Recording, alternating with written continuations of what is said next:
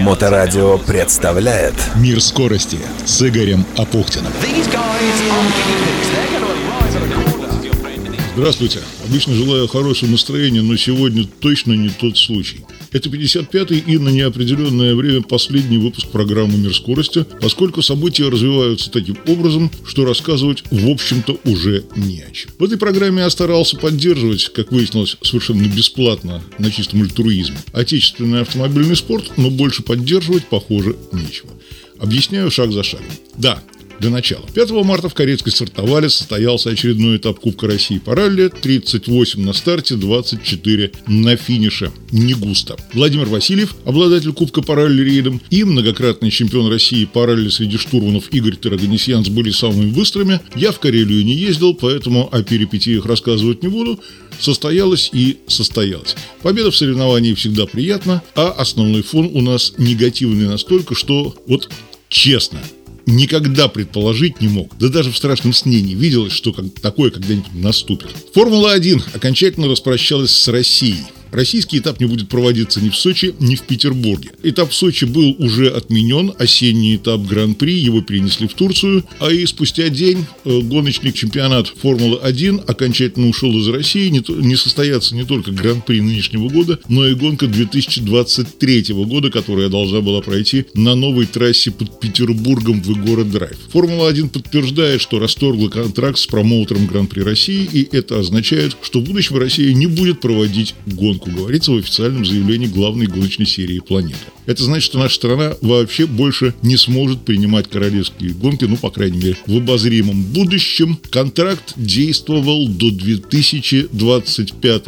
года, но, э, соответственно, если этот контракт разорван, то ни в нынешнем, ни в 23-м, ни в 24-м и ни в 25-м гонок Формулы-1 в России не будет вообще никак. Кстати, э, новая трасса в Игоре Драйв обошлась инвесторам в 11 миллиардов, ну хорошо, хоть рублей. И, в общем-то, Россия осталась с двумя топовыми трековой высшей категории. Это и Сочи автодром, и Егора Драйв. Но если первый за 8 лет успели раскрутить и превратить в такую локальную мекку и базу российской дрифт-серии и российского чемпионата по кольцевым гонкам, то э, Егора Драйв так и э, не приняла ни одного топ-события. Ну, разве что там был старт единственный в мире Бахи, то бишь короткого ралли-рейда. Старт-финиш, сервис-зона Бахи Северный лес. Единственного в мире этап по коротким ралли-рейдам. Но это же все-таки не кольцевые гонки и уж тем более не Формула-1. Почему из Сочи э, потребовалось перетаскивать гонку в город Драйв? Егора это рядом с Петербургом, 54 километра. Теперь уже при э, наличии новой трассы э, это все поближе и покороче. И она куда более платежеспособнее Сочинской,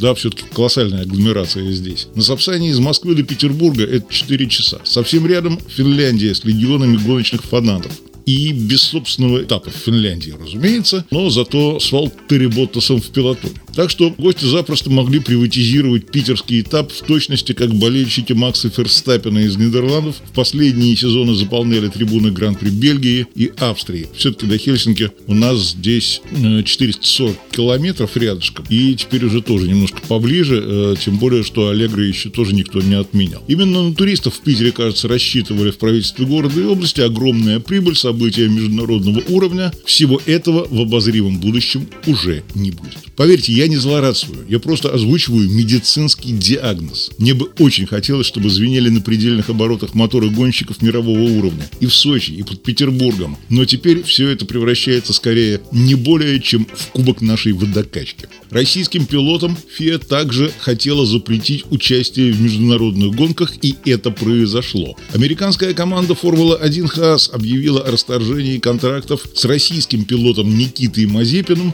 и компанией его отца Уралкалий, которая выделяла конюшне 20 миллионов евро в год и была титульным спонсором.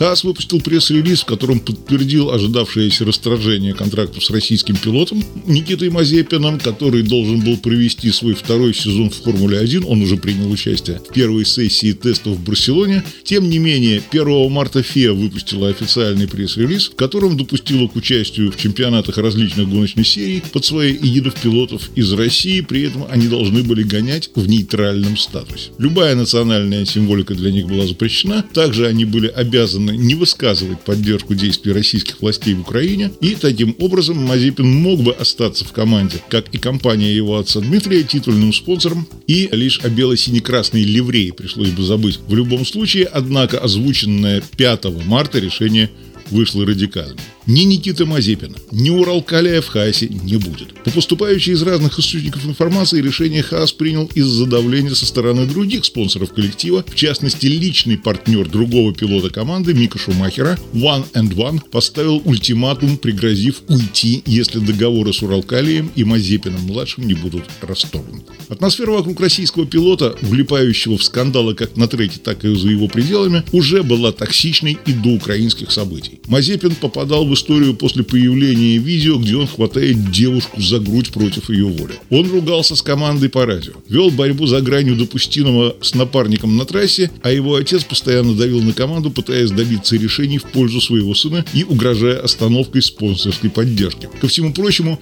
Мазепин на трассе был худшим пилотом королевских автогонок.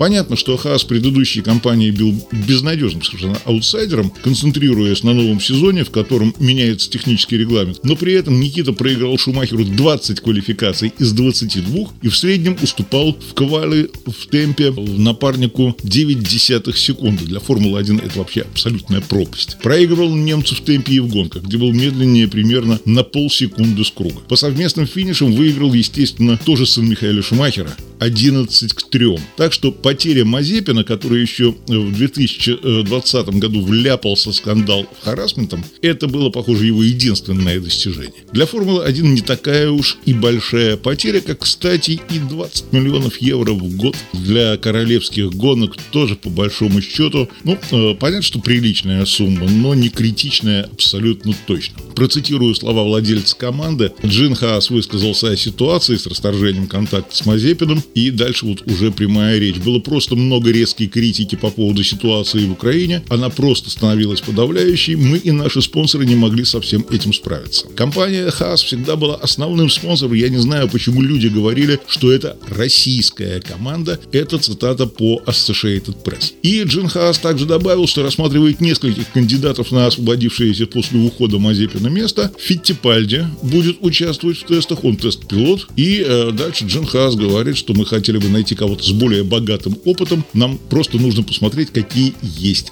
варианты. Конец цитаты. Итак, все. Формула-1 для России закрыта на неопределенно долгое время. Теперь под вопросом еще и будущее перспективного российского гонщика, вице-чемпиона Роберта Шварцмана, который остается в программе Феррари. Да и Даниилу Квяту, кстати, подписавшему контракт в гонках на выносливость, тоже не стоит расслабляться. Ситуация такова, что с ним соглашения могут расступить просто в любое время.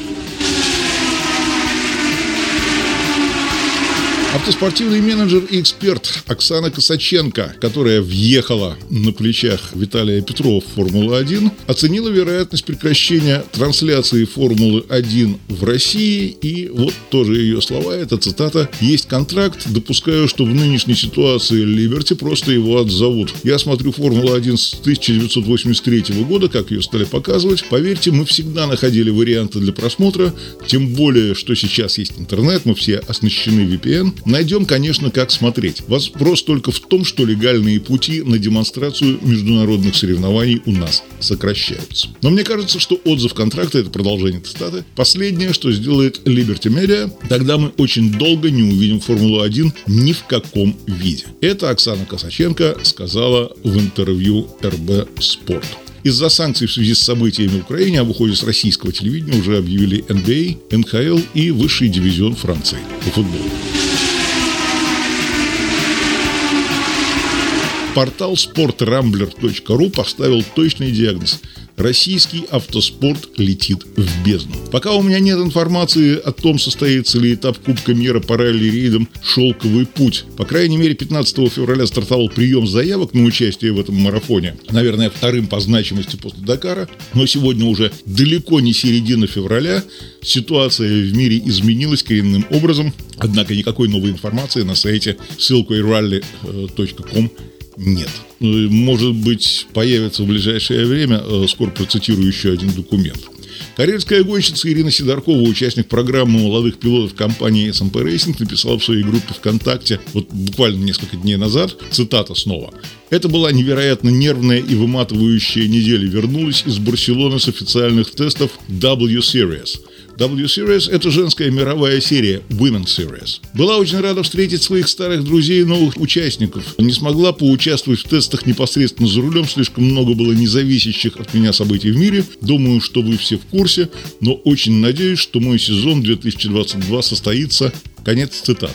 Но, честно говоря, не хочется огорчать 18-летнюю юную деву. Вряд ли у нее это состоится. Ну, может быть, конечно, но во-первых, владелец SMP Racing Борис Ротенберг попал под международные санкции, и Ире Сидорковой не удалось уже в прошлом году получить американскую визу для участия в двух заключительных гонках женской серии.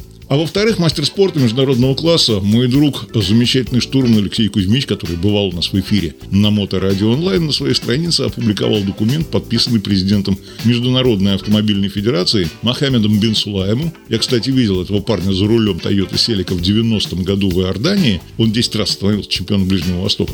Так вот, в этом документе говорится, что под эгидой ФИА никаких международных и зональных соревнований на территории России и Беларуси проводиться не будет. И вплоть до особого уведомления – не могут быть использованы флаги и гимна России и Беларуси в международных и зональных соревнованиях, которые проводит ФИА. И также до особого уведомления в соревнованиях не могут принимать официальные команды России и Беларуси, не могут принимать участие. Да? Исключительно под нейтральным флагом Международной автомобильной федерации и никаких грантов от ФИА для членов ФИА из России и Беларуси. В общем, жестко. Да, разумеется, какие-то соревнования по автоспорту в России проводиться будут, но есть вопрос. Сейчас топовые раллийные пилоты пилоты используют или Шкода Octavia, подготовленные по группе R5, но Volkswagen Audi Group, которая относится Шкода, и Ford, а это еще один автомобиль, Ford Fiesta Proto, из России ушли как ушла Toyota и многие другие производители. Разумеется, используя дружеские связи с гонщиками Прибалтики, команды наши смогут получать запчасти для ребилда автомобилей, но как долго протянет такая схема и сколько это будет стоить при чудовищно рухнувшем курсе рубля. Кто-то, конечно, скажет, что у нас есть Кубок Лада и АвтоВАЗ рулит, но не будем забывать, что завод в Тольятти уже давно принадлежит группе Renault Nissan, и с 5 марта остановлен непонятно на какое время главный конвейер, поскольку Германия отказалась поставлять электронные комплектующие для Лада в Россию. Илона Накутис, мастер спорта, опубликовала на своей странице кадры гонки на грузовиках по льду Байкала, но, если не ошибаюсь, некий новый рекорд скорости был поставлен за рулем грузовика МАН, компании, которая тоже ушла из России.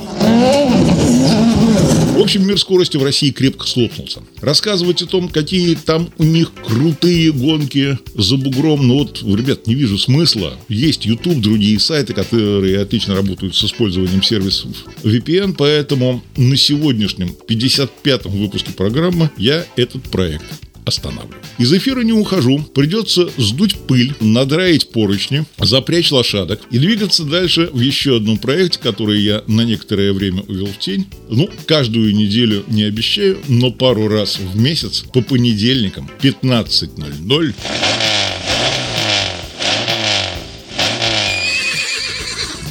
Карета прошлого с Игорем Апухтиным. Берегите себя, своих близких. И давайте попробуем сделать так, чтобы все-таки на нашей планете битвы были исключительно в спорте.